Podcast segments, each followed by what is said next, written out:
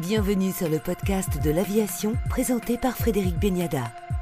En partenariat avec Expectra, leader en France du recrutement en CDI et intérim spécialisé de cadres, techniciens et ingénieurs. Le Salon de l'aéronautique et de l'espace du Bourget a refermé ses portes sur une fréquentation record avec près de 400 000 entrées selon un premier décompte du GIFAS, le groupement des industries françaises aéronautiques et spatiales, 210 000 visiteurs professionnels et 170 000 pour les journées grand public. Ce salon a mis l'accent sur les progrès faits en matière de recherche sur la décarbonation de l'aviation et également sur les besoins du secteur en matière d'emploi dans le civil, mais également au sein des forces armées. L'adjudant Marc est conseiller recrutement pour l'armée de l'air et de l'espace. Bonjour, donc je suis euh, l'adjudant Marc, conseiller en recrutement pour l'armée de l'air et de l'espace. Alors l'armée de l'air recrute dans une euh, cinquantaine de métiers. Oui, effectivement, euh, la particularité de l'armée de l'air, c'est qu'on est quand même très diversifié. On va être capable de proposer des projets professionnels à plein de personnes. nous sommes très variés. On a plein de métiers dans le domaine aéronautique, c'est pour ça qu'on nous connaît.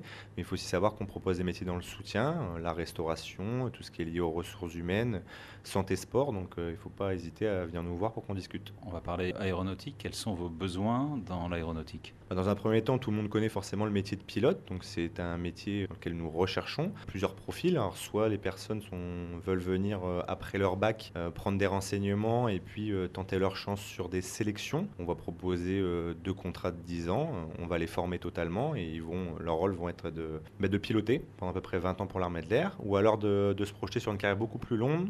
Euh, ils vont intégrer par le biais d'un concours l'école de Salon de Provence, l'école de l'air, où l'idée de ces personnes-là, elles vont être capables de voler euh, quelques années et puis après prendre des postes de commandement d'accord Donc pouvoir décider et devenir des grands décideurs de l'armée de l'air, on l'espère. Avec donc des choix de carrière très très différents. Oui, effectivement, là, ça sera euh, au conseil recrutement et aux personnes qui veulent se lancer dans, cette belle aventure de faire le bon choix. ok? Et donc c'est pour ça que nous sommes présents euh, partout en France pour pouvoir renseigner les personnes au maximum et pouvoir leur donner le, le bon filon. Et le plus simple est donc de s'adresser à un CIRFA. Effectivement, donc un CIRFA, c'est un centre d'information et de recrutement des forces armées. Nous sommes présents dans toutes les régions. L'avantage de l'armée de l'air et de l'espace, c'est que nous nous déplaçons au plus proche des, personnes, donc nous montons des permanences, ce qui nous permet effectivement d'être en contact des personnes et puis euh, de pouvoir euh, affiner les projets avec eux. Des pilotes et pas que Et pas que, effectivement, dans le monde aéronautique, il faut bien se dire que pour faire voler euh, nos aéronefs, on a besoin de mécaniciens. Ça peut être très bien du vecteur moteur, de l'électronique, mais aussi de l'armement. On a besoin de spécialistes là-dedans. On va retrouver également euh, des personnes qui vont faire décoller à travers nos avions, donc le monde du contrôle aérien et de la surveillance, puisque l'une des missions principales de l'armée de l'air et de l'espace, il faut le savoir, c'est la surveillance de l'espace aérien français 24 heures sur 24 et 7 jours sur 7. Avec des nouveaux métiers aussi? Des nouveaux métiers, puisque l'armée de l'air et de l'espace est un nouveau euh, vecteur. Nous sommes présents dans l'espace, nous surveillons l'espace, même chose, 24 hein, heures sur 24, 7 jours sur 7. Alors nous allons former euh, sur du long terme des personnes qui vont être capables à terme de diriger nos propres satellites et aussi des techniciens qui vont surveiller l'espace, comme à Lyon avec l'unité Le Cosmos. Et des drones aussi Nous avons des drones, ouais, des PAD, pilotes à distance, donc euh, le drone de l'armée de l'air, le Reaper, qui se trouve euh, sur la base aérienne de Cognac, où là, c'est des personnes euh, que nous allons former, encore une fois, du début à la fin.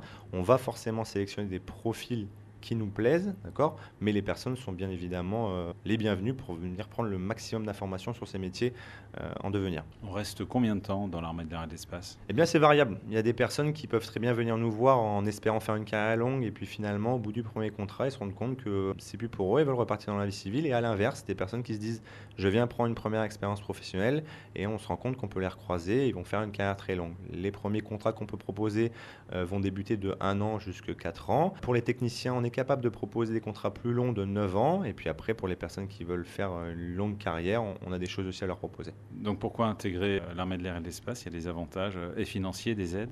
Alors l'armée de l'air et de l'espace, c'est d'abord une, belle école de formation. Ce qu'il faut prendre conscience, c'est qu'on va former sur une partie militaire et une partie technique professionnel. Dès le début, on va euh, rémunérer les personnes. Donc, ils vont euh, toucher une solde chez nous, d'accord? Donc, dès le premier mois. En école de formation, ils sont euh, logés et nourris gratuitement. C'est l'armée de l'air qui prend tout en charge tout au long de leur scolarité chez nous pour arriver jusqu'aux unités opérationnelles sur lesquelles on va vouloir les utiliser. L'armée de l'air peut également proposer une AFSF, donc une allocation financière spécifique de formation, où on propose à des candidats de continuer leurs études dans la vie civile. L'armée de l'air va pouvoir les aider financièrement euh, et à la fin de leurs études, on leur propose tout de suite un contrat professionnel pour intégrer l'armée de l'air dans le domaine forcément d'activité qu'ils ont choisi. Pour finir, nous nous penchons ce soir sur le groupe Revima, spécialisé dans la maintenance de trains d'atterrissage et d'APU. Nathalie Carpentier, sa DRH. Euh, nous sommes basés en Normandie, là où se situe notre siège social, à Rive-en-Seine.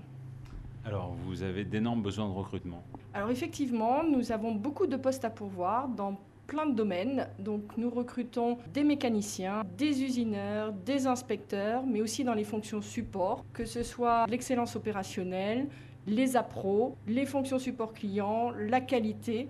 Bref, je vous invite à aller voir euh, notre site internet corporate et à consulter nos offres. Les plus gros besoins se situent où précisément? On a de gros besoins dans les ateliers, mais aussi dans les fonctions support. Quel est le profil des candidats que vous attendez? On recherche des profils techniques, des mécaniciens, mais avant tout, ce qu'on recherche, c'est des passionnés par le secteur de l'aéronautique. Pour vous contacter, c'est tout simple?